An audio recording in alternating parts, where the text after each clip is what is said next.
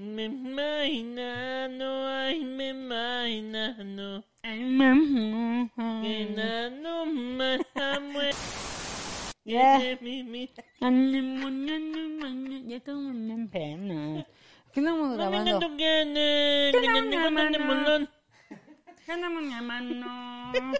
Andamos grabando. ¿no? Toma ya, tómate, mira. Aquí hay chela estamos para, para- la shishi borracha. Toma, toma, ya, para shishi borracha. ¿Este también? Ah, no, esto es Arctic Fox. Perdón, Arctic Fox.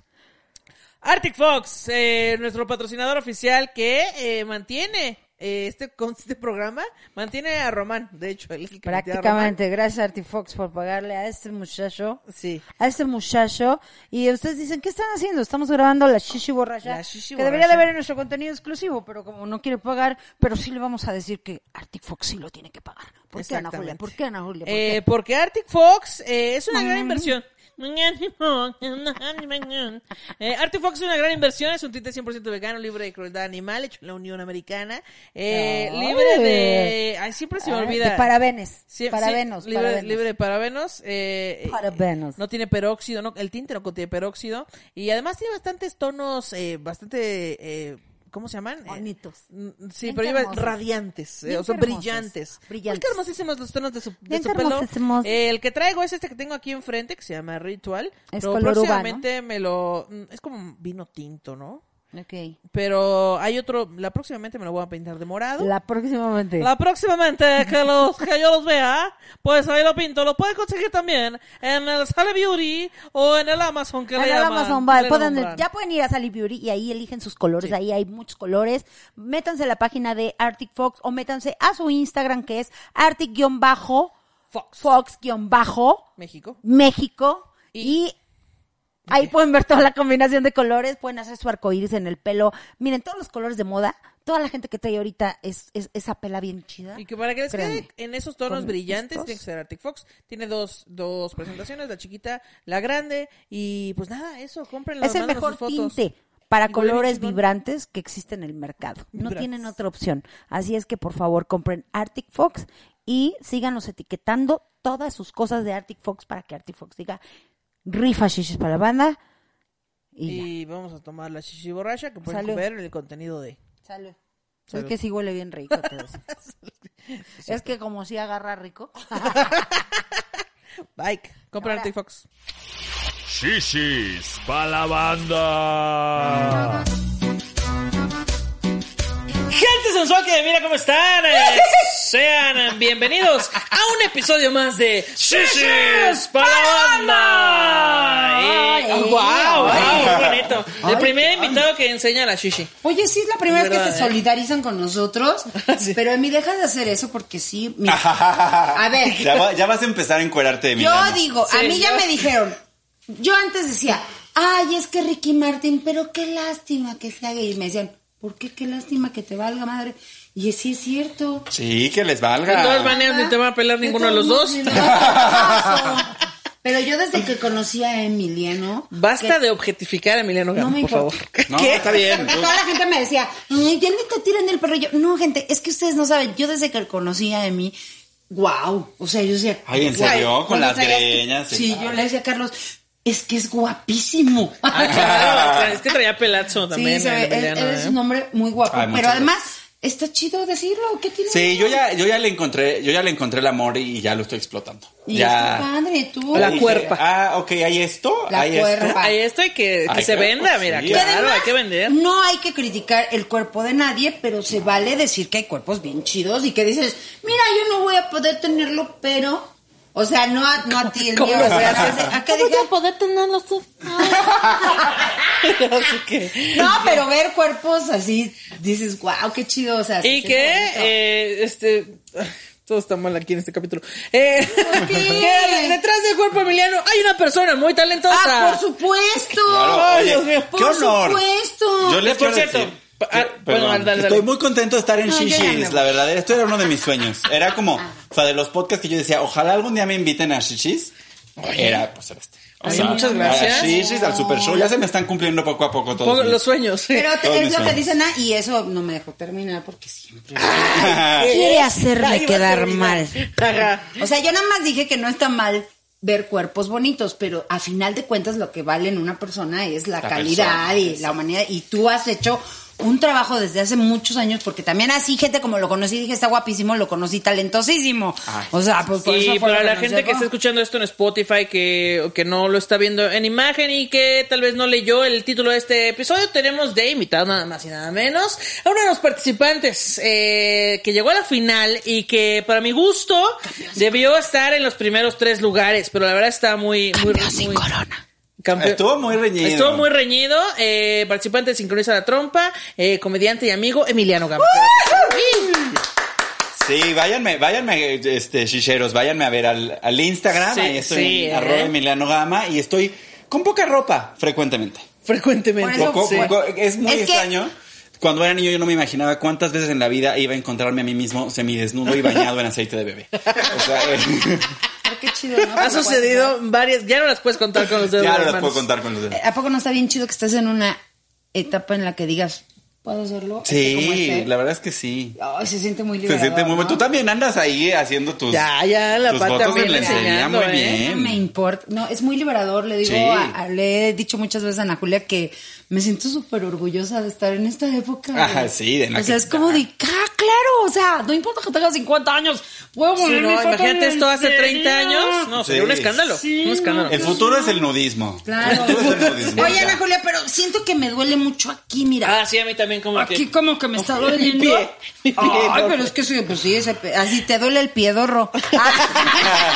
Pues es que con ese tamaño, ay, ese- Pero más, de este tamaño es el patrocinio del Barro Negro. Oye, oye, espérate, espérate, pon tu pie y pon. Ay, perdón, gente, pero es que mi flexible. ¿Visto, güey? Pues sí. No te Ya- pases. Le digo a Ana que si tuviera pito, no manches, sí lo tendría. A mí de por sí Ana me gusta.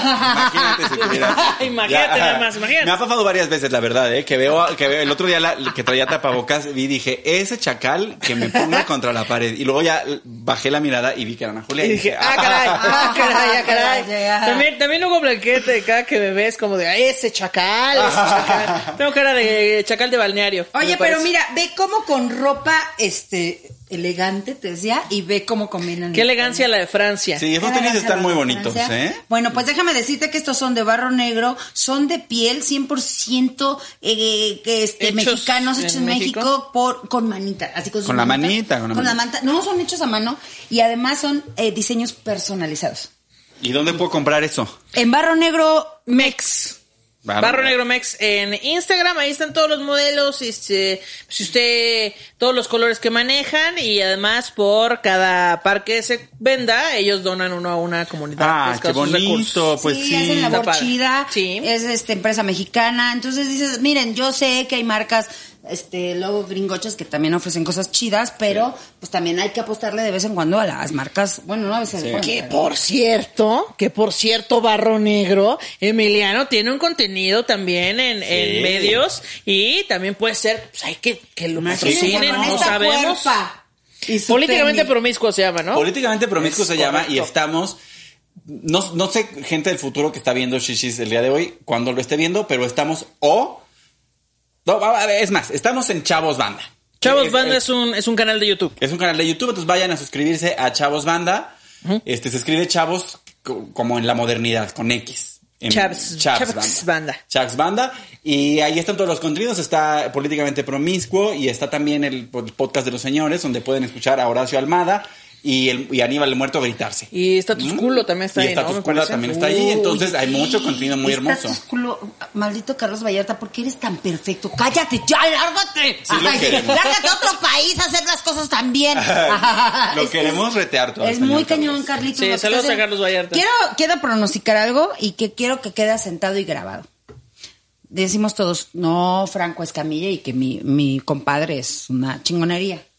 Pero aguas, ¿eh? Acuérdense de mí porque Carlos Vallarta se va a posicionar bien pronto. Lo soñé. Acuérdense, para mí, ¿cuál es el mejor comediante de México? No, y sí, pero- ya, yo siempre Sí, lo he dicho. Pero hablo que se va, vas a ver, se va a empezar a posicionar hasta nivel internacional. Acuérdense. No, pues ya, eso, de me- Pues ya, No, pues pero ahí más, vamos. ahí más. pongan, yo, yo también le apuesto a, a mi Yo productor también le estoy apostando. verdad. Y Pero bueno- él tiene un contenido que se llama Políticamente Promiscuo. Es el mío. Así que Barro Negro, si lo quieren patrocinar, por favor, Por vayan favor, ahí. Y si ustedes favor. no son Barro Negro, pero de todas maneras pueden ir a consumir ese contenido que también es de comedia y de política y de encuerarse. Ok, Ah. oye, ay, Me encanta que Emiliano. Soy como un changuito. Soy como un changuito en un laboratorio, así agarrando cosas. Qué bueno que vine aquí al Todo el Papalote Museo eso, del Todo el Niño. mundo hace eso con este Es que, juguetero. oye, cuéntame por favor este, Eh. de tu problema de acumulación, Ana Julia. Este, Sí, quiero- Es bastante grave, la verdad. Eh, ya, ya he ido mejorando porque antes yo tenía más y más que cosas que acumulaban más y más polvo, pero ahora ya las cosas que tengo están exhibidas.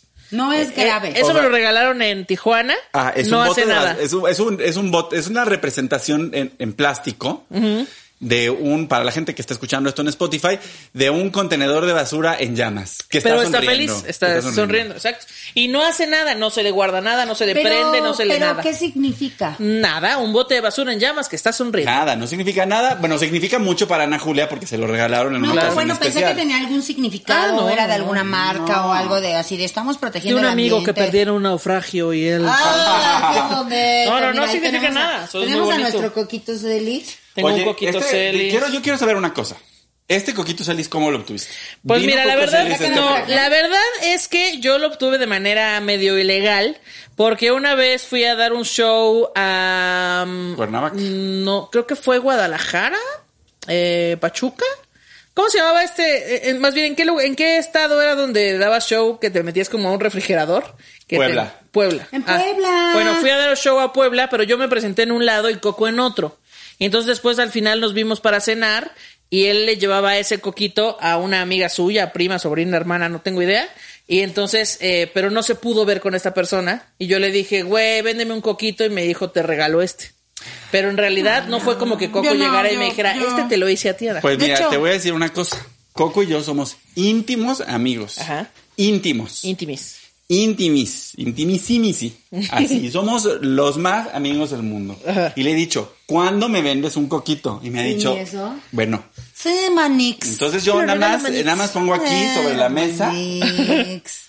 Que ¿Sabes qué? Que Emiliano no tiene su todo coquito. mundo tiene un coquito menos Yo que igual. Coco Celis es súper mi amigo y nos amamos mucho y todo. Y sabes que Coco no tengo un Coco en mi casa. Bueno, el único Coco que tengo es mi hijo Coco. Y, Ah, y Coco no, va a decir, ah, sí, pues yo tampoco tengo una invitación a su programa. No, ¿sabes qué? Sí tenía, tenía un perrito, vieron unos Yorkies que hizo que eran como más Ah, sí, sí, sí, sí. tenía uno de esos, pero también, de- después como todo, ¿verdad? Sí que se, se quedó ahí. en el Miren, les vamos a avisar Se algo. fue en el divorcio. Se fue en el divorcio. Ay, cállate. Les vamos a avisar algo, banda.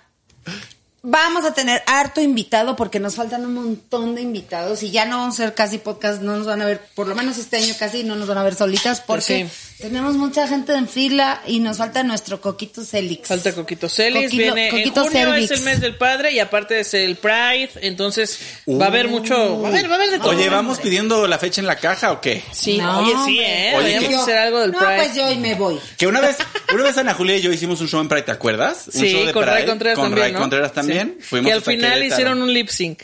Y yo no quise participar porque yo no tenía idea que iba a ser. O sea, Ray Contreras y tú dijeron, sí, y entonces al final salimos vestidos de no sé qué y hacemos un lip sync y entonces tú vas a ser Madonna y yo voy a ser Britney y entonces Y no sé qué va a pasar. Y así, y entonces yo les dije, eh, yo no tengo planeado nada, ¿puedo no participar en esto? Y me dijeron, sí, sí, sí, está bien. Entonces yo nada más los presenté y luego hicieron Adiós, su lip niña sync. rara. Ah, sí, y así empezó el lip sync ahí. Qué bonito. Oigan, sí, yo sí quiero aprovechar esta oportunidad de estar aquí sentado con los tintes de Arctic, de Arctic Fox para preguntar qué onda con Sincroniza la Trompa. ¿Cómo surgió este proyecto? Porque déjenme decirles que yo no me enteré que iba a suceder este proyecto. Y luego vi los clips de la gente en Instagram y dije, ¿qué es este concepto? ¿Qué es este concepto? Necesito participar que, ya. que- que Emiliano nos mandó mensaje Sí, antes de que empezara la segunda temporada y dijo, yo quiero estar en ese contenido, ¿cuánto les debo? Aquí tengo un riñón para Exacto, ofrecerles. Exacto. Y, pero no, o sea, nosotros de hecho ya habíamos planeado la segunda temporada y dijimos, tenemos que invitar a Emiliano porque es alguien que baila en el baño, lavando los trastes, trapeando y a la menor provocación necesitamos a esta persona con talento en nuestro contenido y pues no, no sé, o sea, Es la pandemia nos impulsó a hacer La esto. pandemia nos impuso, pero ahí te va. Cuando nosotros, bueno, cuando se me ocurre, que no es una idea mía, Ay, sí, Perdón. es tu idea, amiga. Y sí, no, no, tu no, no, formato. no. Cuando se me ocurre hacer bailando por un chesco, Ah, sí. Ajá. o sea, y nos empieza a funcionar y empezamos a ver que podemos hacer cosas un poquito más Producidas, más y más producidas. Es cuando Ana me dice, porque esta es sincroniza, si es- eso sí tengo que decirlo, es idea de Ana y dijo Ana. Pues sí, hay Comedy Central, pero se la robamos un poquito. No, Sí, pero, pero- no, porque te voy a decir que tiene sincroniza la trompa, que no tiene lip sync battle. Número uno, que somos unas nadias. Para empezar. Pero, y no, pero número dos, esta cosa de que puedes hacer un mix. Ah, sí, que tienes claro. como mucha libertad de formato. Sí, claro. Eso es lo que, me parece que es increíble de Sí, sincronizar está la bien padre. Entonces sí. Ana me dijo, oye, tenemos que hacer un lip sync. Y yo le decía, sí, va, va, va. Entonces cuando termina bailando por un chesco, que nos gustó mucho, que fue un formato muy cagado y nos divertimos y nos dimos cuenta que sacar a los comediantes de su zona de confort Sí. era la parte más divertida de todo. Era de, güey, nunca han bailado. Y ver a Raulito, y ver a Alexa, y ver a Iván Mendoza tratando de bailar. Fue una gozadera y dijimos, bueno, claro, esto hay que llevarlo a otro nivel. Y es cuando llega One Eleven, nuestra gran productora, y dijo, vamos a hacerlo en grande. Y Que de hecho One Eleven se acercó eh, para hacer una gira con nosotras cuando terminara la pandemia y le dijimos, mano, o sea, no sabemos para cuándo acabe, pero estamos haciendo estos desmadres, ¿le quieres entrar? Y dijeron, va, y pues así es como logramos tener la producción y todo y se ha ido evolucionando. saludos a todo nuestro equipazo. Uy, no, qué chingón que porque- logramos. Porque yo les quiero informar todo, les quiero dar una premisa a toda la gente de Shishis para la banda, incluidas a, eh, a Ana Julia y Pati. Ah. Yo ya soy el productor asociado del contenido conocido como Sincroniza la Trompa. No sé si sabían, pero ya estoy ahí Yo en el ahí. organigrama. Yo ya estoy ahí puesto, ya me asigné un sueldo, ya, ya. Ya estoy desti- ya todos los recursos se van a destinar, yo los voy a administrar, así. No, es que fíjate que me preguntó Emi, y eso sí lo quiero, lo quiero decir. Emi escribe este Comedia. comedia y escribe trabajado para televisión. televisión.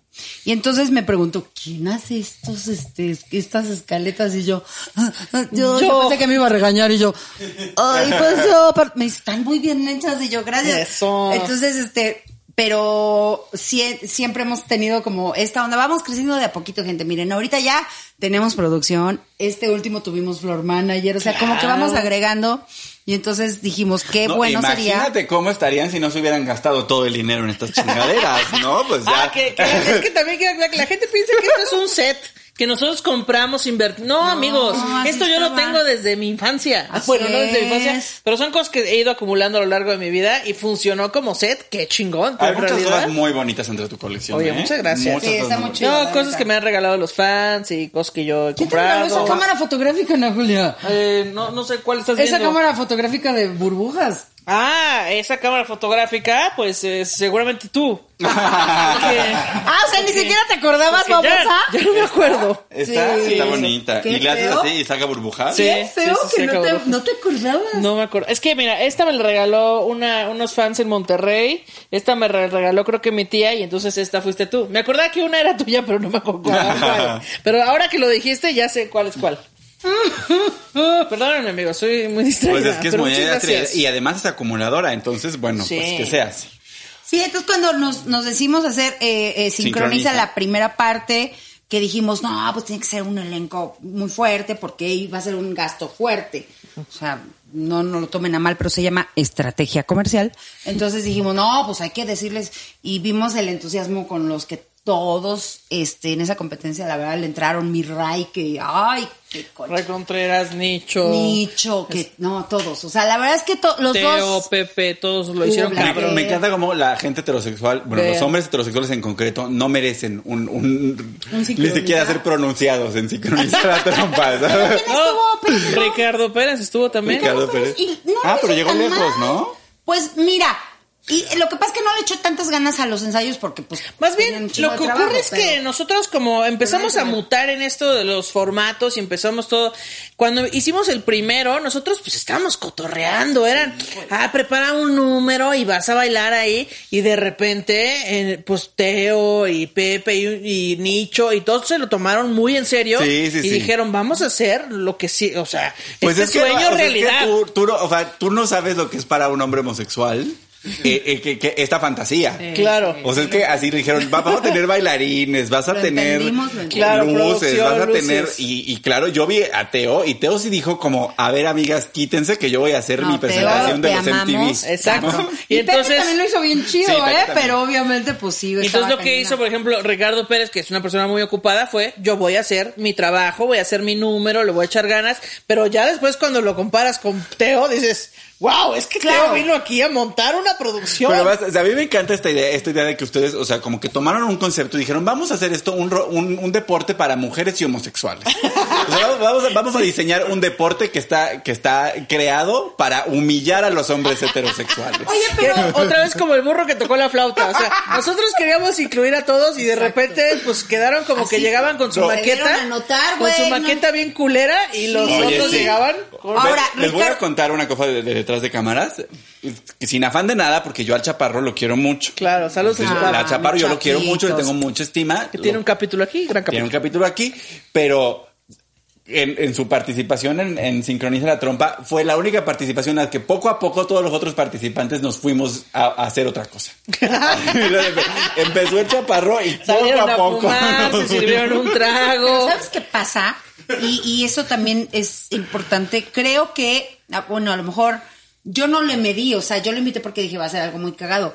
Pero ustedes ya traían un- una onda muy cañona. Te digo de que se nos salió de las manos. Y yo le dije, güey, tú vente a divertir. Entonces él dijo, pues yo me voy a divertir. Pues Sí, voy a hacer cumbia y voy a hacer a Vicente Fernández y voy a... de-".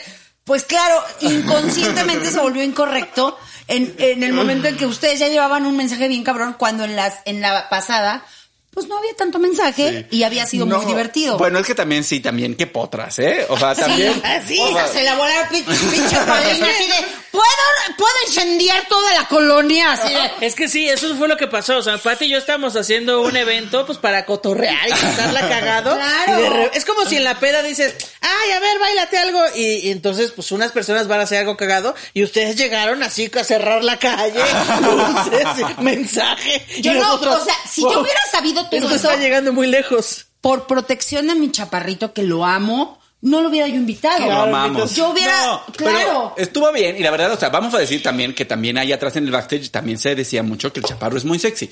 Y entonces, eh, sí, pues sí. Entonces, eh, o sea, yo, yo la verdad tenía muchas ansias de ver al chaparro porque como si es un comediante muy, muy potente, Pero dije, ¿qué va a hacer? chiquito, se hizo ¿Qué va a hacer el Ah, chaparro? no, ya sí, ya sí nació. Pero más, porque él cuando llegó, o sea, es que decía Mariana, pues él pensó que todo era de cotorreo y cuando vio los números de ustedes empezó a decir, de, verga, yo- o sea, es- no me dijeron Sí, esto. no, pues es como si llegas eh, y Sí. te piden una maqueta O sea, y tú haces ahí con tu dije, plastilina chale, sí. y luego llegan otros niños con su maqueta que sus papás son arquitectos dices, oiga, también no mames, sus maquetas están bien chingonas y ¿Sabes, la mía sabes no". a mí qué me pasó estudiando arquitectura?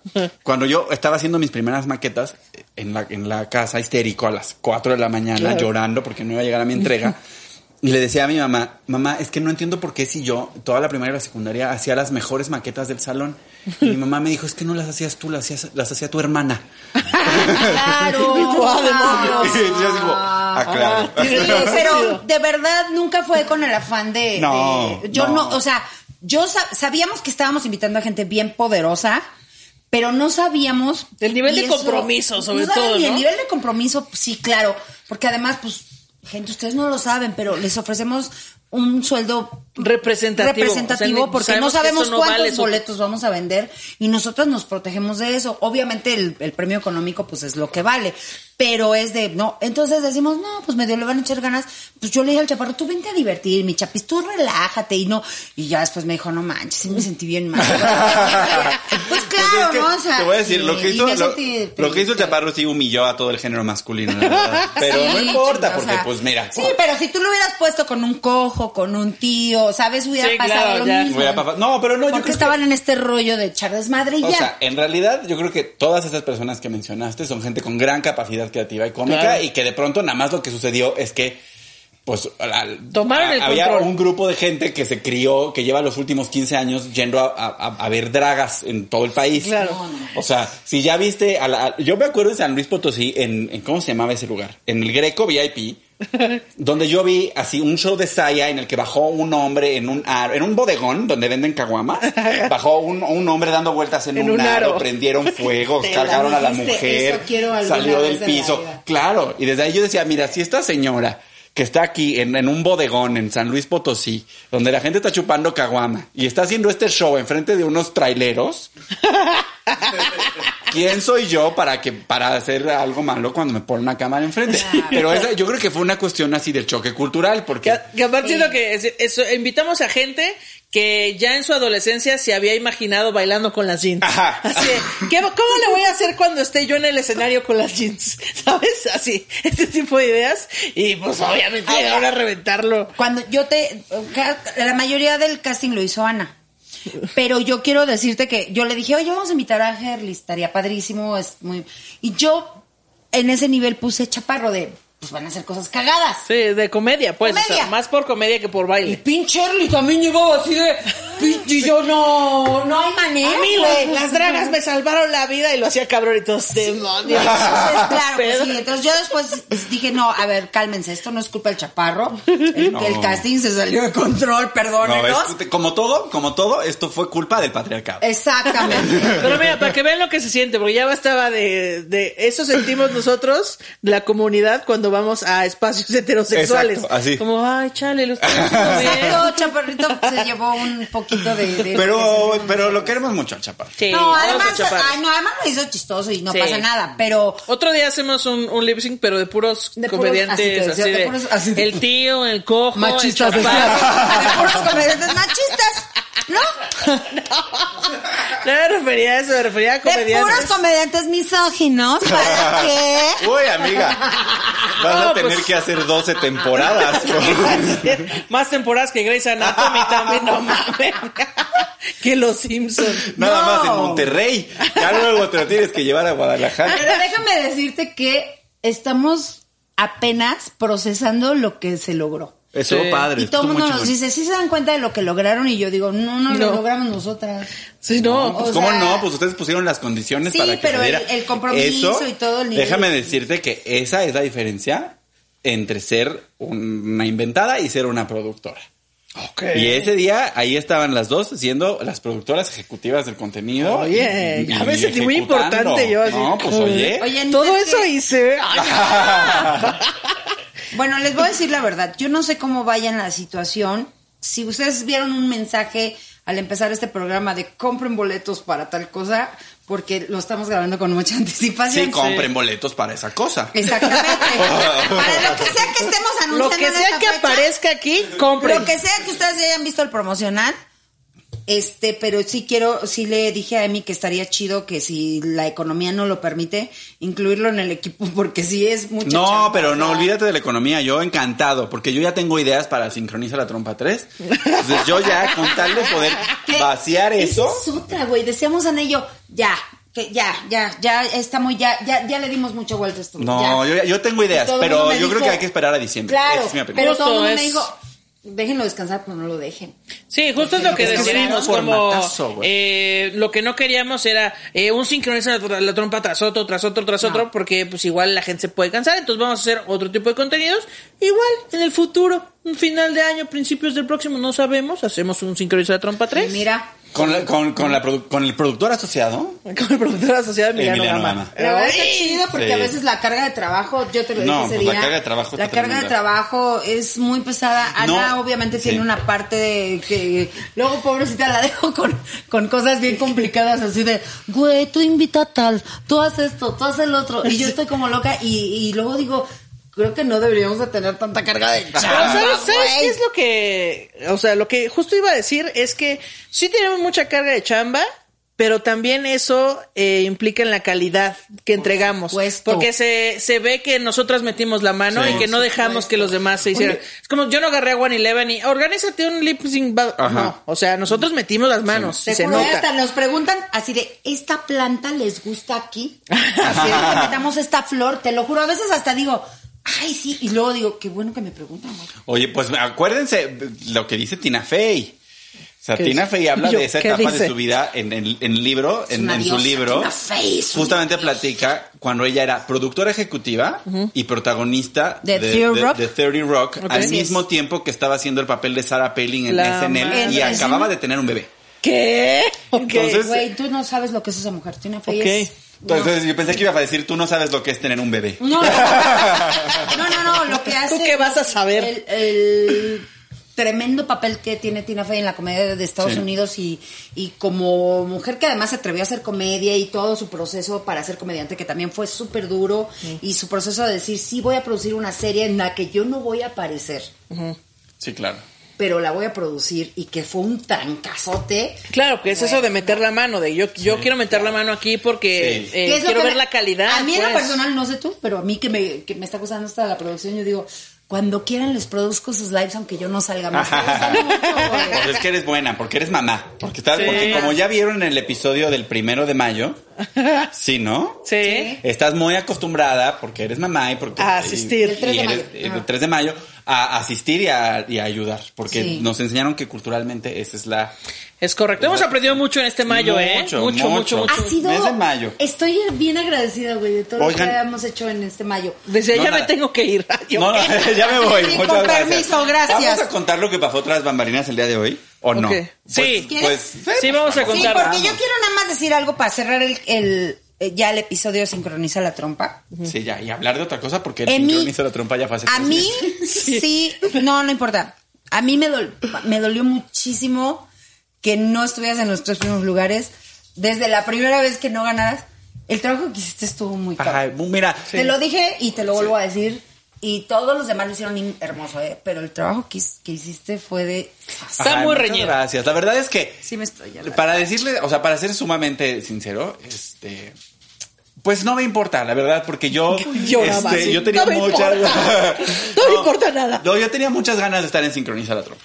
Y luego como que lo que hice en el primer en el primer la primera participación me encantó, o sea, creo que fue una cosa súper Sí, estuvo cabrona. o sea, como que me- me- yo lo disfruté mucho hacerlo en Sí. el momento y, y la reacción que recibió. Y es muy, es muy tremendo cuando escribes una pieza de comedia en un formato tan extraño como un lip sync. Claro. Porque no.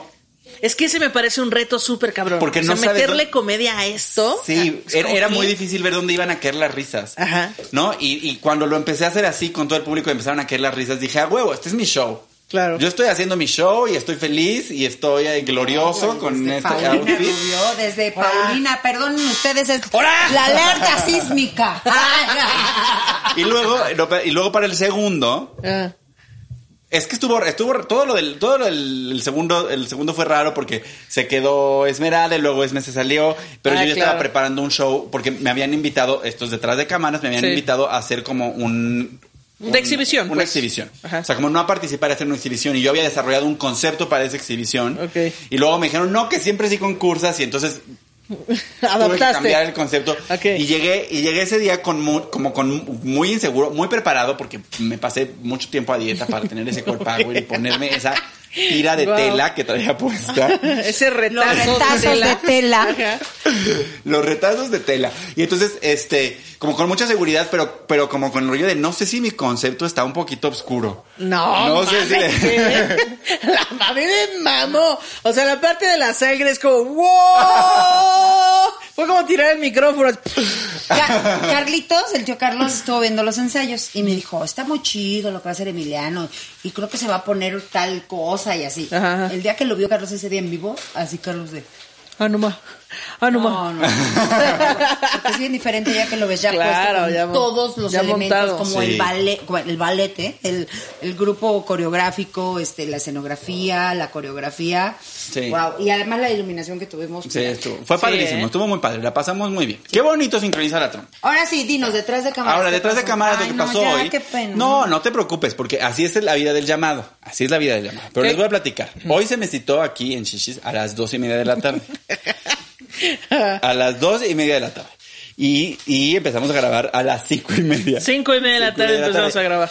Nunca hacemos eso. Pe- Pero les- yo soy, es que no, se los voy a decir no, no, no por recriminárselos porque la vida es, pues porque la vida del llamado es la vida del llamado y ya sabe uno. que ya sabe uno. ya sabe uno que, que así es esto. Pero yo cuando llego dos minutos tarde, siento que soy el peor idiota del mundo. Sí, no, me que- van a odiar para siempre. Ajá, como que me da esta cosa de no, no puedo creer que le falté al respeto de esta manera tan profunda a la gente. Perdona. Pero creo que soy el único mexicano que tiene esa angustia. No. No. No, no. Dice Emiliano, pues no se te nota para ti.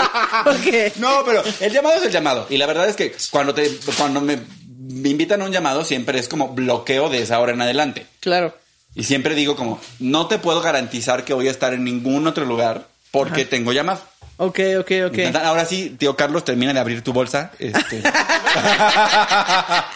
Sí, porque aparte eh, quiero que sepan que nosotros, como Patty vive en Querétaro, pues adelantamos muchos episodios pues, y entonces grabamos varios episodios al día. Y entonces lo que ocurrió, pues sí, aparte grabamos contenido exclusivo y todo. Y hoy había unas condiciones súper específicas en mi casa que nunca suceden. Y justo el día que llamamos a una persona puntual, Ay, ese día falló pena, todo. perdón. no, pero está, eh, miren, el llamado es el llamado, por lo menos no es Comedy Central, que cuando grabas Comedy Central te citan a las 10 de la mañana horror, eh. y te suben al escenario a las once y media. Cuando ya estás esta última devastado. vez no estuvo tan No, esta última vez estuvo súper chido. Oye, que por cierto, qué buena tu última vez, ¿no? Puro Ah, triunfo. Sí, bueno, por mi cierto, en última vez hay gratis. Y mi primera, o sea, es la primera vez que me dicen, vas a grabar algo especial para Comedy Central. Y yo, ay, No, pero ya habías Ya hecho- habías grabado Sí, Comedy pero Central. tenía que hacer mis casting. O sea, Ah, sí. ya. Ah, no, bueno, Ah, es que el año pasado sí estuvo más padre. Pero te voy a decir que te voy a decir qué es lo que yo creo que sucedió. Estaba la gente de Comedy Central. Esta es mi suposición. Estaba la gente de Comedy Central y Es un diciendo, supositorio. a ver, señores, tenemos este presupuesto que tenemos que ejercer y tenemos que llamar a pura gente que sepa levantar el evento porque si traemos Sí, a alguien que no sabe levantar el evento ahí con las pantallas va a ser el ridículo. Sí, se va a ver mal. Se va a ver mal. Entonces tenemos que traer a gente. Entonces hicieron un muy buen balance entre comediantes muy profesionales con mucha experiencia y, y- y gente que levante el evento. Claro. No, es ¿Cómo que se dice? o sea, yo siempre he dicho que para ese tipo de programas como antes en la vida, o sea, sí entiendo lo de los casting y todo, pero yo decía, pues que no se supone que te mandaban llamar porque pues, ya estabas Claro. haciendo las cosas bien. Entonces, para mí sí, en algún momento, ahorita pues ya no porque ya me hablaron sin hacer casting, pero en algún momento sí se me hizo un poco humillante ver a gente que ya tenía la garantía de que lo hacía bien y tenía que hacer un casting y era como de... Ay, no, y hacer, hacer ¿Es en serio que le estás haciendo un casting a fulanito? O sea, neta, le estás haciendo... ¿Neta? Yo solo tengo un Comedy Central grabado. Ya sé. Porque ¿Qué? yo hice cuatro castings y solo me quedé en uno. Ay, bueno, y, Y- el segundo que ya tienes dónde está. Bueno, y yo. este, pero yo, yo me enojé, o sea, no me enojé, pero eh, al principio hice muchos castings, no me quedé, me quedé en el cuarto, no, me quedé en el tercero, y luego al siguiente año tuve que volver a hacer casting y no me quedé. Y entonces después de ese, hubo varios años en los que me llamaba Comedy Central así, oye, ¿quieres grabar? Y yo así, no. Pues ahora no quiero grabar, porque no es cuando tú, así yo. Sí, y ya pero solo es que- en este último, en este último dije, bueno, va, y grabé, eh, que grabé también contigo. Eh, están ahí en YouTube, están gratis. Eh, pero bueno, o sea, el mundo de la televisión es así y yo no puedo controlarlo y yo lo único que puedo hacer, o lo que único que podemos hacer los comediantes es pues ser irrefutablemente graciosos, seguir chambeándole y seguir haciendo comedia, que es lo que No, nos gusta. pero sí hubo un cambio y eso también está chido. Sí, sí, decir sí. que hubo un cambio y que ahora ya nos hablaron a los que no. Sí. no- y dices, No, pero además yo sí "Ay, creo ya". que el nivel de, o sea, el, el nivel de dificultad sí estaba en Nadia Comaneci, ¿no? Porque era así Sí como está- ven a este teatro espectacular y párate enfrente de nadie. Sí, quien, quien no esté, quien, quien no entienda el contexto, grabamos para Comedy Central el año pasado, pero como había pandemia no podíamos tener público en vivo. Entonces lo que ocurrió fue que pusieron unas pantallas, ahí donde se sienta la gente, en los asientos, pusieron unas, unas pantallas y invitaron gente por Zoom. Y entonces la gente se registraba en una página de Comedy Central y te podías meter a ver el, el especial de, de los comediantes y entonces pues tenías que hacer reír a gente que no estabas escuchando su risa y que probablemente tenía delay a la hora que tú Sí. tirabas el chiste y caía tres segundos después. Entonces era bastante complejo. Sí, y la verdad yo terminaba mi chiste porque además yo hice una rutina que nada más pude subir al escenario tres veces antes del... Ok, ok. O sea, en, en dos open mics y un, y un siete machos. Ajá. Todos los sábados a las 8 de la noche en el Foro Shakespeare. Siete machos. Siete machos. Este, y entonces nada más tuve tres oportunidades de hacerlo en vivo. Entonces yo así me subí a decir mi chiste y luego contonearme. Así como de aquí va una risa grabada Comedy Central. Gracias. Sí, fue raro, fue raro. la risa de- del chavo del 8, por favor. Aquí va la rifa del doctor Candido Pérez, claro. No, pero, pero bueno, volvemos a que ahí te citaban a tal hora y empezamos bien tarde y hoy te queremos ofrecer algo. No, pero estuvo bien porque Sí, estuvo muy, pública, la verdad estuvo muy interesante la, la, la chica que pasó antes que yo. Me, me pareció súper, súper La interesante. verdad es que todo fue un truco para que vinieras a aprender algo. para que ya dejes Este de viernes. vampirearle a tu mamá. emborrachar. Me decían, esto, esto es para que ya te vayas de casa de tu mamá. Este es un atento aviso, es una intervención de hecho. Oye, ah, de hecho tu mamá está aquí atrás. Perfecto. Oigan, pues ¿cuál es el tema? Porque yo vine aquí y No me dijeron, tenemos "Dale idea". tema. El te- no, sí hay tema, porque fíjate que Emi, así como lo ves, dijo, es escritor de comedia, es este comediante, y el otro día que lo vi... Es arquitecto. Es arquitecto, También. perdón. Y la primera vez que lo vi haciendo eh, su lip, su lip sync, o sea, su sincroniza la trompa, lo vi bailando muy bien, ¿no? Y me dice, es que yo estudié baile. ¿Ah, sí? Sí. No, es que alguien pagó porque este muchacho se moviera de ese modo. Sí, se pagó Wow. mucho dinero. Sí, yo desde cuando tenía como 12 años, Ajá. en primero de secundaria, empecé a hacer jazz. Ok. Y luego eh, ballet y contemporáneo y hip hop. y, Ok. O sea, como que toda la adolescencia estuve y yo ya era como de, no, yo ya voy a ser bailarín y voy a hacer la prepa abierta para poder este, bailar toda Ya la tenías tu vida planeada. Ajá. Ok. Y, Y luego, luego tuve un el futuro dijo. Sí. ¿Cómo que tuviste una Sí, mira, aquí está. Ah, claro. Mira, parece mi cesárea, te decía. bueno, espérate, antes de que sigamos, nada más quiero hablar el tema, como dice aquí, así te decía, como dice aquí abajo del YouTube, dice carreras frustradas. Carreras frustradas. Es que creo que sí, ¿no? O sea, sí. que- No, pues es que fue muy frustrante porque O imagínate. sea, fue la historia de me quiero dedicar al fútbol y me rompí la rodilla. Esa- exactamente Así así. contigo. O sea, yo ya voy a ser bailarín y ya, y además tú crees que mis papás estaban así como muy de acuerdo. no, claro que no. Sobre todo no estaban de acuerdo con que yo quería hacer la prepa abierta para poder tener todas las mañanas para ir a bailar y hacer la, y hacer la prepa abierta para poder tener sobre todo porque me ponía mis tacones para el zapateo. Tú sabes de qué te estoy hablando, ¿verdad, Pati? Sí, claro. Baby, por supuesto, por eso te digo que sobre todo no estábamos de acuerdo cuando se ponían los tacones para el zapateo. Wow, pero a ver, ¿cómo? 12 años, ok, ya. 12 años. Tú ya habías planeado tu vida. con el jazz. Ajá. Siempre hice teatro desde chiquito. O sea, como que el taller de teatro fue donde crecí. Claro, ok. Y luego empecé a bailar como a los 12, 13 años. No, 12. Empecé a bailar y primero era nada más el jazz y el jazz estaba padre. Y luego fue como, no, pues es que, o sea, la, la misma maestra me decía, como, ya, ya estás muy bien en jazz, pero no tienes técnica y no tienes postura y no tienes que tienes que ir al Pues ballet. para eso vengo. ¿No? Y luego, no, pues que ya, ya llevas mucho tiempo en ballet Pues y yo estás tengo muy una rígido. postura, le voy al pan. Sí, ya sé. Yo soy de izquierda. Sí. Yo soy de izquierda.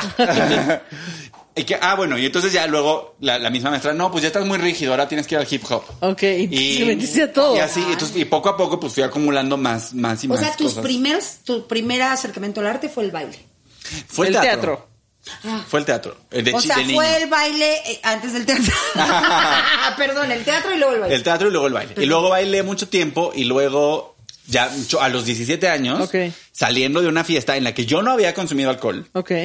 Este, escuchando una canción de David Bisbal, David Bisbal. Ave María, cuando, cuando se... seas mía. Lo cual revela que yo, pues, estuve en la preparatoria hace 500 millones de años. No, güey, lo cual revela es que El- estás bien joven. En Mesopotamia. Sí, cuando escribíamos con cuneiforme todavía.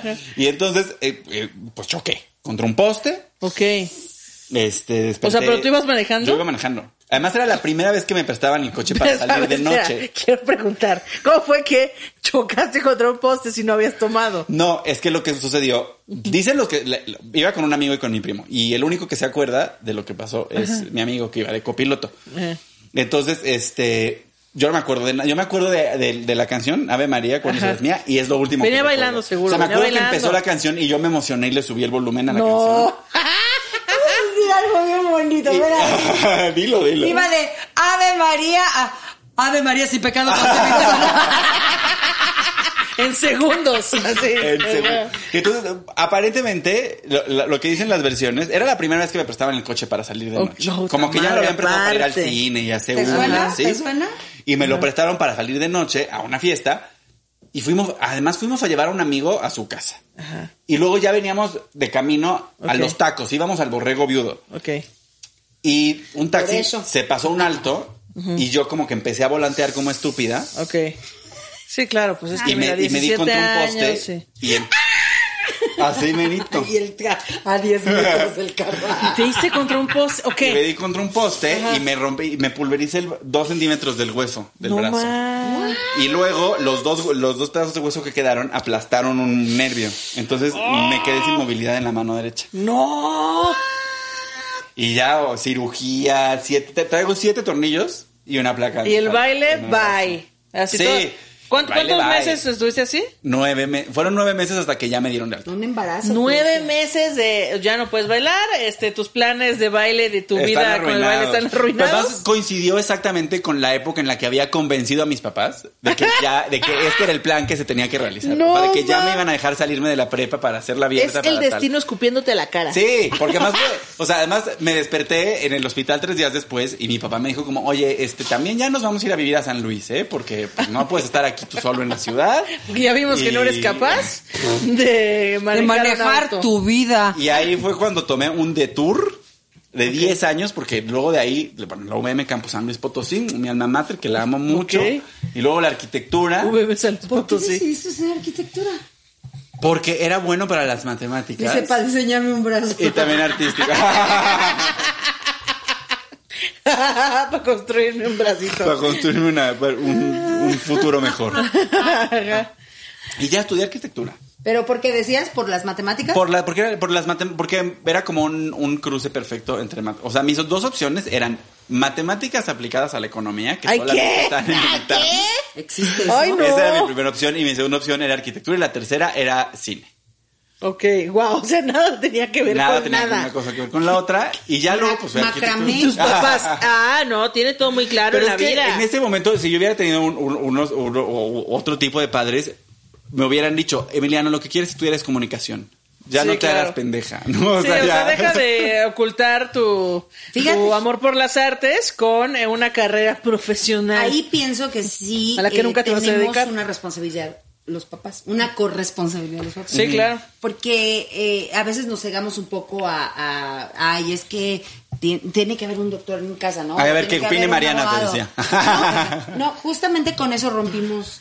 Cuando a mí, me acuerdo mucho y Carlos te lo puede decir, cuando Marianita empezó a bailar, Marianita bailaba de la chingada. No, no, de chiquita era una cosa. Quiero que sepa que Mariana no, no, está te lo puede decir ella. O sea, no tenía ni coordinación, pero ella nomás se quería ver. Óyeme, de mí no vas a estar hablando. No, pero Marianita bailaba, ¿sabes para qué? Para verse en las fotos, así. Ah, Entonces bailaba y se veía su mano y decíamos, ay, decía yo a Carlos, esta qué mal baila, ¿no? Pero cuando Marianita empezó a, a mostrar interés por el baile, o sea, a mí me valió madre si bailaba bien o mal. Yo Claro. le decía a Carlos, quiere bailar. Que va. Si quiere bailar, pues hay que prepararla chido, ¿no? Entonces cuando le empezamos a pagar la escuela, me acuerdo que una vez dijo Carlos, oye, le estamos pasando muy mal, estamos por una etapa muy difícil, vamos a quitar la escuela de Mariana de Baile. Y yo, ¿cómo te atreves? Claro. Eso jamás, ¿no? Y fue un tema como de discusión. Y bueno, bueno, ahora lo que es Mariana, ¿no? Pues sí. Sí, porque luego como que los papás se aferran a aquí Sí, todos somos médicos, aquí todos somos contadores o Oye, abogados. qué Es feo, como, güey. La gente güey. que, la gente que estudia medicina porque lo obligan, qué pedo, porque medicina es insoportable. Sí, exacto, ¿no? o sea, Sí. si lo estudias porque lo amas y lo quieres, bueno, adelante, qué chingón, pero si porque te obliguen. Además, como papás no somos ciegos a ver las capacidades de nuestros hijos.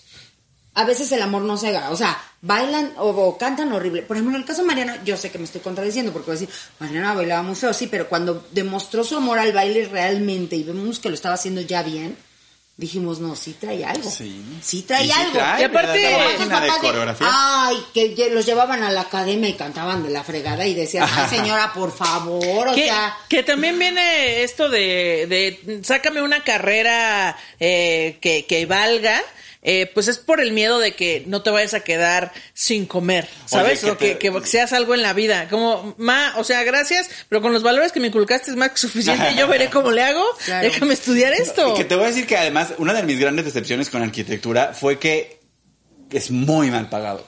Es Sí. no, no solamente es muy mal pagado, sino que la gente está, o sea, el- el- la, la cantidad de chamba. Yo alguna vez fui a un, des- un despacho español que tenía una oficina así, wow, en reforma, con vista a reforma, ya sabes, Ok, piso todo 7, increíble. una torre de cristales, todo increíble, unos españoles. Ajá. Unos españoles más súper bien vestidos, con lentes de nueve mil pesos cada uno. Ajá. Y yo llegué a, esa- a ese despacho y me sentía soñado y además yo así como soy, tengo un montón de experiencia y soy el mejor de mi clase y quieras.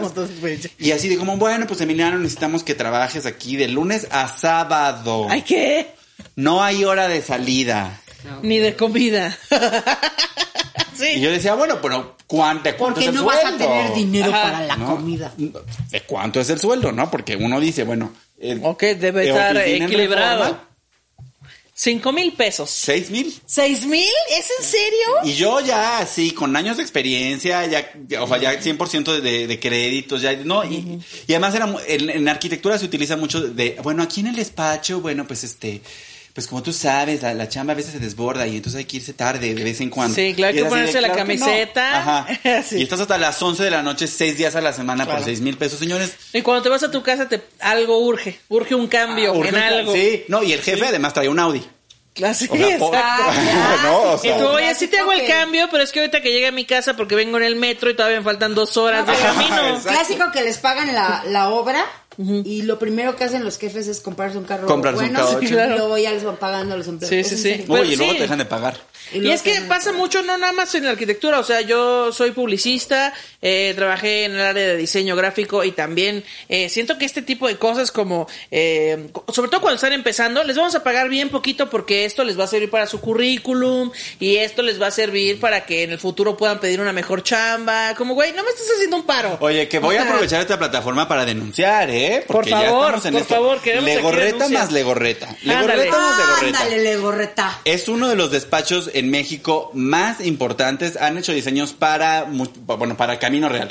Ok. Son Wow. riquérrimos, riquérrimos.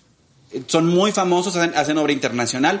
Te piden para trabajar en Legorreta y Legorreta un año de trabajo gratis. Te ¿Qué? piden que ¿Gratis? un año de chamba gratis para dejarte trabajar en Legorreta más Legorreta. Eh. Señores Legorreta más Legorreta, no sean mierda. El trabajo se paga. No, ya. Claro. Ay, qué bueno, qué bueno que puedo decir esto en un podcast que sí la gente. Oye, pero es que, ¿cómo crees? O sea, que... Hasta hoy. Mira, sabemos venga, que ya. hay injusticias Nosotros en el somos, mundo. Somos Team Legorreta, Legorreta. Sabemos que hay injusticias en el mundo y así, pero ¿qué? O sea, no, eso se me hace un abuso. ¿qué güey. desenfado decir? No, pues este, un año gratis, como que Además, dices... un año. Ni siquiera, mira, una obra. Dices, va. Como que, o ¿Y sea... eso? un proyectito. Un proyectito. Es que siento Va. que los Legorreta no están viendo que lo están haciendo mal. Es como, pues, ¿qué tiene? Pues, Pues, somos una No, institución por- de prestigio, Sí. no tiene nada de malo. ¿Qué, qué? ¿Cómo que no tiene nada de malo con su pinche madre? Pero ¿sabes cuál es el pedo? Que hay gente que acepta. Y ese es el pedo. o sea, Pues es que- El- el- y siento que la víctima no es ¿tú la culpable. quieres?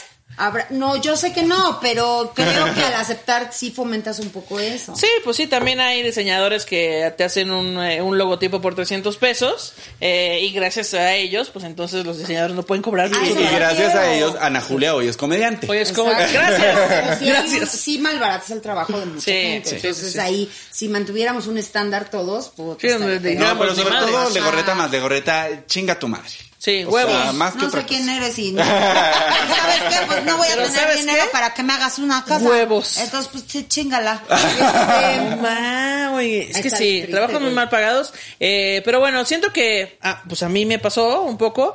Eh, yo sí soy publicista, yo estudié publicidad, pero me dedico a la comedia primero porque descubrí que lo amo y después porque, pues la verdad es que yo no me veía haciendo una carrera en una agencia de publicidad. O sea, cuando llegué ahí descubrí que no era lo mío. Oye, pero la agencia de publicidad también tiene una cultura laboral de mierda, ¿no? Sí, O la, sea, la agencia de publicidad, tú entras a las 9 y te vas a las 6, que es el horario en el que se te contrató, y la gente dice, uy, mediodía, como, o sea, estoy yendo a las 6, es la hora en la que me debo de ir, eh, y sí, igual es lo mismo, eh, fines de semana necesitan cambios, eh, algo urge, todo urge para ayer. eh, Y bueno, y común. luego, la verdad es que el trabajo en agencia tiene la capa de dificultad del cliente, ¿no? Claro, Porque que- el cliente en la agencia de, publicidad es así como...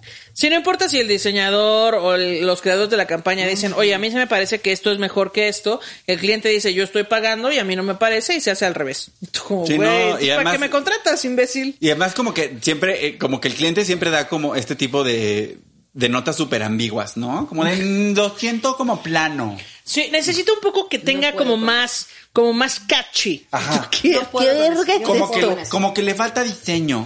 Yo fui Tú- diseñadora gráfica ¿Tú ya renunciaste a eso para y a, siempre? dise- a páginas web y Porque yo me acuerdo que cuando estabas en tus inicios, bueno, no en tus inicios, porque... Sí, Hacíamos no, flyers, sí, sí, sí, sí. yo también hacía Pero, flyers. pero yo me acuerdo que tú tenías mucho este, este rollo como de que estabas saturadísima porque tenías un chingo de trabajo y además tenías shows y además tenías no sé qué y además... Sí. Sí, me, acuerdo Sí, de esa etapa. Y, y odié esa etapa de cuando mandaba yo un logotipo o algo y me decía un flyer así súper chido, que tú decías, esta es la tendencia. Estas son las fuentes de... ¿No le podrás poner así una fuente cursiva? Hashtag el logo más grande. Quiero mi logo más grande. Como ya una vez lo platicamos, ¿no? Este, ponle un azul turístico. sí, claro. O también eh, este, teníamos un cliente que decía un morado religión. Como, ¿cómo, ¿Cuál es el morado religión? Sí, sí. o, No, oye, pero me mandas el logo en alta, te lo mandan en Excel. Y tu hijo de la Ah. chingada. Y el problema es que aquí en, Word. México... Así que sí, Ah, claro, claro. Pero es que me lo mandas en vectores. Ajá, sí, y, y te lo mandan Y, en Word. y- ajá, y te mandan así un JPG. Exacto. Ajá. Pero además Un PNG creen, sin fondo. creen que si ellos te dicen cómo hacerlo ya es más, más, más barato. Porque ellos ya tienen la idea y te dicen, yo te digo cómo hacerlo fácil. para que ya no se te complique y tú, es el mismo trabajo. O sea, O, o te dicen, no, es un logo así rapidísimo, rápido, rápido, no te, no te tardas ni un día. Y un Entonces, día y por eso quieren que, te, que lo des más barato. Es como, no. Ay, pero por suerte yo ahora estoy en la... Bueno, en la televisión también. En la televisión se paga muy bien. Ahí sí debo decir que no se les usa. Ok, muy en la, tele paga chido. Bendito Dios. Pero es, es un poco al revés. Porque ahorita, por ejemplo, que estoy haciendo Shark Tank... Ay, está. ¿Qué? Ay, que de hecho- Próxima que temporada. nos en- queremos meter entretenimiento, entretenimiento así de... eh, guau, Venimos a vender un proyecto que se llama Sincroniza la Trompa. Está padrísimo porque es súper incluyente. es algo que no se había visto en México. Que ahora, que, ahora que estamos en mayo, ya está a punto de estrenarse la sexta temporada donde yo trabajé. Y este, y me pasa un poco al revés, fíjate. O sea, como que es un trabajo que a, a veces termino muy rápido y no sé si lo estoy haciendo bien. ¿De qué estás hablando? ¿Sabes? O sea, como que Ah, del de- trabajo, de- de- perdón, escribir, perdón. escribir unos guiones. yo, no, mira, yo no termino rápido. Yo como, Ay, perdón. pues Iván y ustedes si escuchan, el Super Show está genial en el cual hablé de mi experiencia como trabajador sexual. Les puedo, les- ahí pueden ustedes enterarse. Contenido que yo- exclusivo de Super Show. su- contenido exclusivo del Super Show. Este, yo, ahí, ahí pueden escuchar como yo termino cuando me lo indican.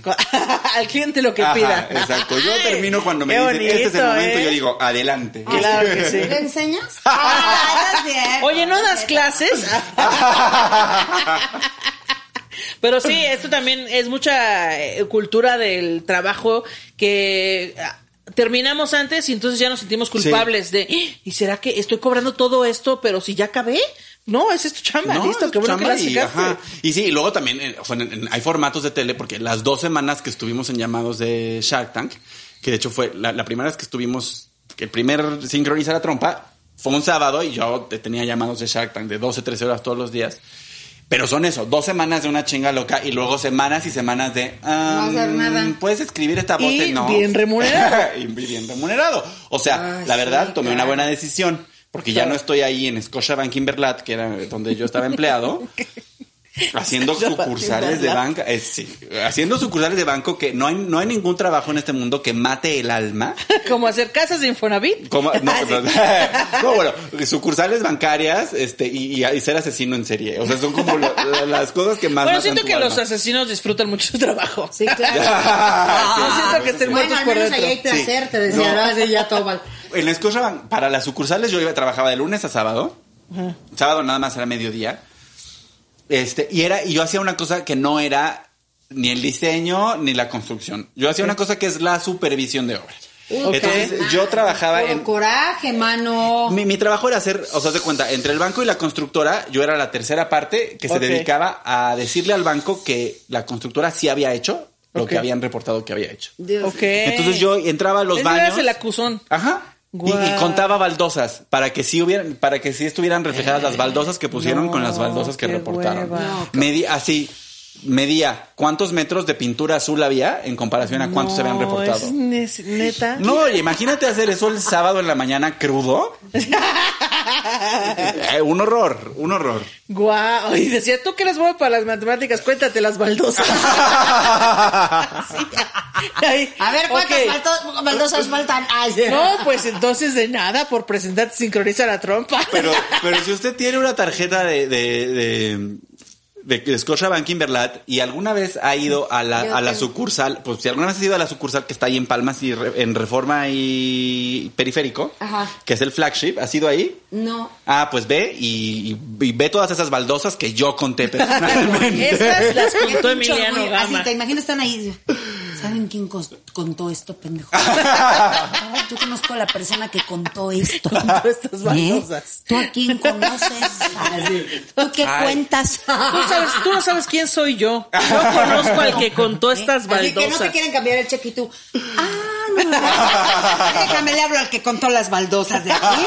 Y vieron, no, o sea, aparte es que yo no puedo hacer nada, yo solamente conté. Pues ahora vienes aquí, No, porque pero- ya estoy grabando un video. así. Sí, es muy tremendo porque sí llevas muchas capas de seguro. O sea, sí, sí, sí firmas muchas cosas de, de, de- de confidencialidad porque como yo vi la bóveda antes de que la Ah, terminaran. claro. Yo, o sea, yo conozco esa sucursal a profundidad. Estás diciendo que podrías, podríamos hacer la casa de papel contigo. Ajá. en el corporativo de Scotiabank. Sí podríamos. Oye, em, y de, de, bueno, me hablaste ahorita de que eres escritor de comedia, que quisiste ser bailarín, que hiciste teatro y que contaste baldosas. Ocho años y medio me pasé en la carrera de arquitectura porque como empecé a trabajar en el Para segundo semestre. baldosas. Es que eso fue, o sea, justamente coincidió con que, o sea, porque empecé a trabajar desde el segundo semestre. Primero en un, en, justamente con un arquitecto que no me pagaba, luego ya con un arquitecto que sí me pagaba, ¿Dónde estudiaste? en la UNAM, en CEU. Ah, qué chido. Sí, ¿hay otra? Perdón. No, perdón, ya sabemos que... Ay, ya- sí. yo siempre me disculpo porque la gente de la UNAM sí somos muy mamonas con la universidad. Somos muy mamonas. Sí, somos, o sea, siempre, o sea, hablamos con mucho orgullo de nuestra uni y siempre andamos ninguneando a las otras universidades. Ok, No, bueno. La verdad es que así somos. No cualquiera estudia ahí. Exacto. Pero, Ah, ¿tú, tú qué vas no, a decir? Ah, es que te Ah, iba perdón, a te preguntar. interrumpí bueno, a ti. No, Sí, que sí, sí. termine y ya le pregunto. O sea, que te iba- les iba a contar que yo este, empecé a trabajar muy temprano en la carrera. Dice a las 7 de la mañana. Ajá. Y por cierto, aquí me recibieron hasta las 5. Seguimos en el Sí, mismo lo pedo, ¿no? así. El callback. Ya, o sea, ya deja de decirnos. Pero tú- ah, bueno, entonces me tardé ocho años y medio en acabar la carrera. A la madre. Ocho años y medio. Claro, porque trabajabas, estudiabas. Porque trabajaba y estudiaba. largo. Y mi primer trabajo fue muy chido porque fue justo en, en el despacho de la universidad. Entonces era muy, era muy interesante porque eran como proyectos en los que había mucha investigación y entonces nos llamaban así como, o sea, bueno, era era un despacho que hacía hospital, eh, hospitales de muy alta especialidad, infraestructura que yo ni sabía que existía. Infrastructure. Infrastructure, pero así como el yo hice una cuando yo trabajaba ahí, un equipo hizo una fábrica de moscas y yo trabajaba ¿Eh? ¿Fábrica de moscas? fábrica- pues es que al parecer para controlar las moscas de la fruta Ajá. en los cultivos hay que producir otras moscas que se comen a las moscas nocivas. Ok. Entonces hicieron eh, eh, ¡Wow! Esto me acaba de volar la cabeza. Era súper inter- Y hay una cosa en todo este país que yo no sabía que, que existía que se llaman cintillos sanitarios. Entonces quiere decir que todos los productos agrícolas y, y de, y de ganado que atraviesen ciertos lugares del, del país tienen que pasar por una inspección sanitaria Ajá, para que no estés llevando un para que bicho no a estés otro llevando una enfermedad a otro lugar. Y entonces, esa es una infraestructura que está por todo el país, que yo no sabía que existía y que tuve la oportunidad de trabajar diseñándola. ¡Qué Ese era un locura! trabajo interesante, cortar, contar baldosas en el Scotiabank de Polanco. Sí, no, Oye, no ¿no te puedes diseñar algún algún insecto que se trague los moscos que hay? Como en los Simpsons que inventaron, o sea, traían un, un animal que se comía a otro, pero luego se volvió una plaga ese, y luego había Ay, otro, no, y luego qué otro. desastre, de veras, qué, qué- ¿Tú, ¿Tú qué vas a preguntar, Pati? Sí, pregunta ya. Pati, Ah, perdón. sí, yo, no, es que Carlos ya está interviniendo como siempre. No es cierto, mi amor. Pero te iba a decir, bueno, todo eso lo tienes y supongo que hay alguna de estas carreras frustradas, porque son, digo, a final de cuentas no se lograron.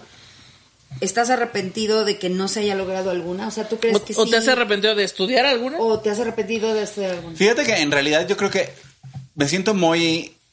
Me gustó mucho, disfruté mucho estudiar arquitectura y disfruté mucho algunos de los trabajos que tuve. La mayor parte de los trabajos que Ok. tuve. Este, y, y sí tengo como el gusanito de hacerme mi casa. O Ok. sea, como... Ay, bueno, eso ajá. estaría chidísimo. O sea, como de diseñarme mi propia casa y tal. y Como que tengo perro. muy claro en la cabeza Bueno, mira, si, la- si hay señores en Ecatepec que se la hacen y- llevan escaleras que no llevan a ninguna parte, que tú no te la hagas, ¿sabes? Yo siempre diseño mi- mis interiores y todo y está mal, pero lo hago. No, está bien, pero justo como que tengo esa inquietud de, de, de hacerme mi casa. Ok. Y, y o sea, todo sirve, pues. Todo sirve. Sí. Sí, todo sirve. Y sobre todo, ¿sabes qué? Ahora que hago guionismo, ahora que ya me, que me dedico, porque en realidad yo me dedico más al guion que al stand-up. Ok. Por cosas de la vida. Y, y me he dado cuenta que haciendo guion, pues mu- muchas veces cuando escribes guion, pues lo que pasa es que vas y te sientes con el productor y te dicen, no, esto no sirve y esto no está bien y esto Esto deberías no da cambiarlo". risa, esto, ajá. Y en arquitectura se trata de, un poco, la carrera se trata de pasarte días y días sin dormir haciendo unos dibujos y sentarte con un arquitecto que va a decir, no, esto no está bien, Toda la esto no sirve, esto Ok. vuelve a empezar. Creo que a nivel de forjar mi carácter, Es lo mismo. fue lo mismo y además como es una carrera tan absorbente, no me volví tan alcohólico y drogadicto. Que no sé cómo le hacen los médicos dice. para volverse Así alcohólicos si no tienen tiempo. Bueno, eso dice él, no se ha dado cuenta. no yo me lo doy cuenta conozco, que... gente, yo lo conozco y no se ha dado cuenta.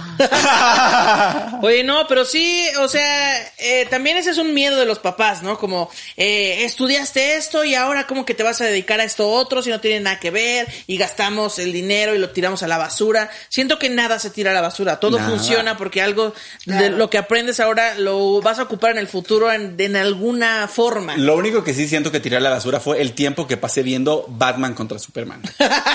y bueno, ese sí fue un gran es, desperdicio. la- es el, el único. Yo también lo perdí un poquito. A ti te gustó. Pues mira, cada quien, ¿eh? A mí cuando le dice el nombre de la mamá. Ay, Ay. Dios mío. ¿Qué, qué ridículo ¿eh? Chafísima No, eso. yo estaba muy enojado. Y Oye, siempre, de todos lados lo digo. pero- Me debe dinero, Warner Brothers. Me debes dinero y te lo voy a cobrar. Pero te hubiera. Ya, ya, ya. Ya, ya. Ya. ¿Tú crees que si hubieras seguido tu carrera de bailarín, o sea, te hubiera gustado quedarte de bailarín? Porque Yo creo que pase lo que pase, hubiera terminado contando chistes en el hueco. O sea, creo que- Ay, bueno, creo ahí que- hasta los, hasta los microbuseólogos. No, creo que, creo que, es- o sea, porque al final una cosa que, que, que me pasó cuando empecé a hacer stand-up es que todos mis amigos de la carrera decían como, pues sí. O sea, Eh, o sea, eh, hubo, varios- hubo una amiga que me dijo, Emiliano, por eso te invitábamos a los equipos. Nunca hacías chistes. nada, nunca hacías nada, pero nos mantenías despiertos con tus chistes. Guau. es que sí, pues, de algún sí. modo La llegaríamos a ese lugar. Yo siempre he creído que no hay carreras, o sea, bueno, sí hay carreras frustradas para muchas personas. ¿Cuál es la tuya? Pero- Ya que, porque te veo ya en la melancolía. Cuéntanos. en la melancolía. Yo creo que si no Llorando. hubiera hecho comediante hubiera seguido muy frustrada. O sea, para ti sí fue también la gran revelación. Por supuesto, por supuesto, ser comediante es lo mejor que me ha pasado en la vida. Pero este, no, no tengo, pero sí hice muchas cosas que pensé a las que me iba a dedicar. O sea, decía, no, esto es lo mío. No, bueno, esto es lo mío. Por ejemplo, la computación, yo toda la vida dije, no, esto es lo mío. O sea, yo de aquí soy. Y no es cierto. Entonces, si usted ahorita todavía se siente como medio frustrado o está haciendo algo que le gusta mucho y dice, pues ya de aquí soy, de ahí es en serio. O Sí. sea, Que no- la cosa busque, es intentar. ¿no? A lo mejor, a lo mejor lo intentas y no te gusta, pero pues lo dejas de hacer e intentas otra es, cosa. Pero si es. no estás intentando nada y solo estás ahí en tu casa esperando a que Ajá. el destino llegue a tu puerta y te diga lo que en realidad te gustaría hacer es esto, pues no, no va a pasar. No, y Hay luego- que intentar un chingo. Y luego también la verdad es que hay que, o sea, yo soy mucho como de acepta las oportunidades que te llegan porque luego, o sea, yo empecé en el stand-up y dije, claro, o sea, ya show completo, Netflix, gira mundial, el gran stand pero no sé qué. Y, y el stand-up en realidad me abrió otras puertas y hoy Eso es digo, lo más chido. Todo sirve. el- hoy digo, soy mucho más un escritor que un stand pero y cómo disfruto trabajar de guionista, ¿no? ¿Cómo lo disfruto? Es Me que encanta. yo creo que con eso va a estar bien chido cerrar. Uno a veces se hace una Planes. perspectiva, ajá, y dices, bueno, yo quiero ser arquitecto porque quiero construir el mejor castillo del mundo. Y a lo mejor nunca vas a construir el mejor castillo del mundo, pero a lo mejor ya le ayudaste a cientos de personas porque hiciste casas de Infonavit. Ajá. Es un decir. Sí, ¿no? o a lo mejor Entonces, no ni siquiera terminaste la carrera, pero en ese proceso conociste a alguien que te llevó a otro lado, que hiciste algo cabrón. Entonces no se frustren si no Conozcan lograron gente. su objetivo inicial. Más bien, volteen a ver todo lo que han logrado. Todo se el trata de, de vínculos, ¿no? Sí, o sí, sea, ay, justo. qué bonito. Ay, qué hermoso. Qué qué hermoso. ¡Ay, qué hermoso! Está Oye, bien, qué pues- hermoso. Ay. Pues muchas gracias por, Ay, por qué venir de invitado a Shispa No, la banda. de verdad es un Perdónanos por, por tanto. No, no, no. A ver, el postergarlo llamado es el tanto. llamado. No vuelve a pasar. No, vuelve a no pasar. te pegues, con cariño. Es que no siento, el te llamado. decía, es que no siento, es que la tengo Es el- dormida. Y el llamado es el llamado. Y la verdad es que para mí sí es un sueño hecho realidad estar aquí con los Ah, sí, Ay, para nosotros que estés aquí está increíble y todo Y lo si que no es- han visto la participación de Emiliano en Sincroniza la Trompa, está en el contenido Y a exclusivo. contenidos Únanse a la Copa D y ahí pueden ver todos los lives para la banda y todo el contenido exclusivo que tenemos. Si lo pagan un mes, vale toda la pena. Así es. Y ya. Y vayan a ¿algo ver más? este Políticamente, Políticamente promiscuo. promiscuo. ¿Y cómo te pueden seguir en Me Instagram? pueden seguir en Instagram, que es la única red social en la que estoy. Ya como porque tío. arroba Emiliano Gama. No, es que me fui de Twitter porque ya no soportaba a la gente gritándose por AMLO. Ya, Ay, ya. Ay, La gente esto es gritándose. todo lo que necesito. Ok, muy bien. Haces bien. Síganlo, por favor, gente, compartan, denle like, muchas gracias. Ya acabamos mayo y esperemos, pues así acabar todos los faltan, por favor. sí, espero que cuando lo estemos viendo estemos con, con, Yo ya con no voy salud. a decir nada, mana, porque ya ves que en diciembre yo dije, ¡ay! Ya la está". libramos. En diciembre lo grabamos en noviembre y yo, ¡ah! Ya libramos el COVID. Cuando estaba pasando ese capítulo, yo con Pati COVID. con un respirador aquí. Yo muriéndome. Entonces, Ay. ya no digo nada. Todo mejor. pasa. Este, síganse poniéndose el cubrebocas, ¿no? Sí. Sí. Digo- y síganse poniendo vergas. ¡Ah, no es cierto! también. Muchas gracias, gente. Nos vemos Les la próxima. Compartan, denle like, suscríbanse. ¡Adiós! ¡Los amamos!